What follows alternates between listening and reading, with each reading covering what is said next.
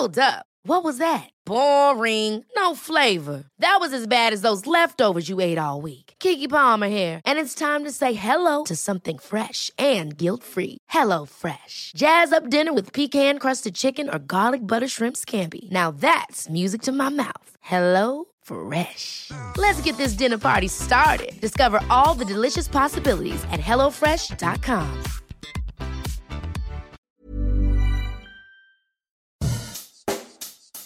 Bonjour et bienvenue dans Savez-vous que, le podcast d'anecdotes du Dauphiné libéré. Chaque jour, on vous raconte une histoire, un événement marquant, qui vous permettra de briller en société et de vous coucher un peu moins bête.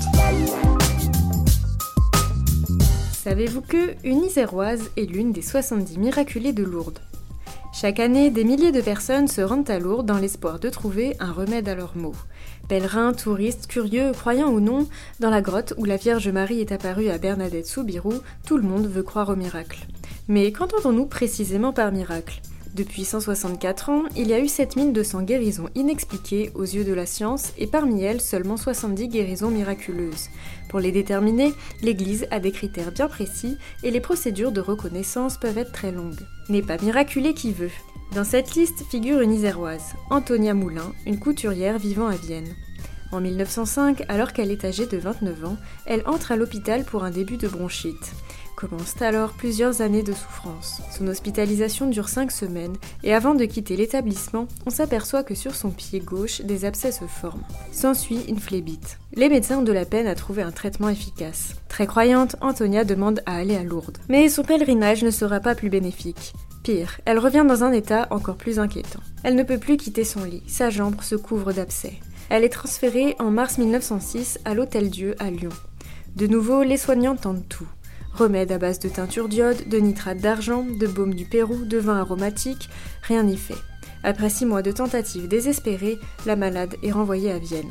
Son état se détériore de jour en jour, on craint qu'elle n'arrive pas en vie. L'infection touche désormais toute sa jambe et sa cuisse. Sa fin semble proche. Antonia souhaite retourner à Lourdes une dernière fois. Le 7 août 1907 débute un long trajet qui sera un véritable calvaire. Les infirmières se relaient pour soigner ses plaies.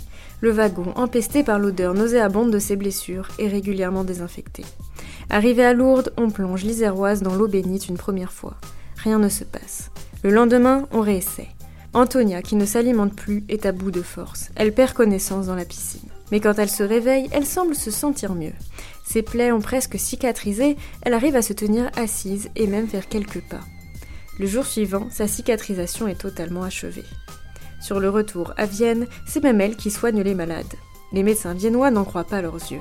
Elle reprend alors une vie normale, retrouve son travail de couturière, activant la pédale de sa machine à coudre toute la journée. Elle arrive aussi à marcher plusieurs kilomètres, sans douleur ni quelconque gêne. Après enquête, l'Église déclare que cette guérison est bien miraculeuse. Et des miracles ont encore eu lieu très récemment. C'est en 2018 que sœur Bernadette Morio est devenue la 70e miraculée de Lourdes. Ever catch yourself eating the same flavorless dinner three days in a row? Dreaming of something better? Well, HelloFresh is your guilt-free dream come true, baby. It's me, Kiki Palmer.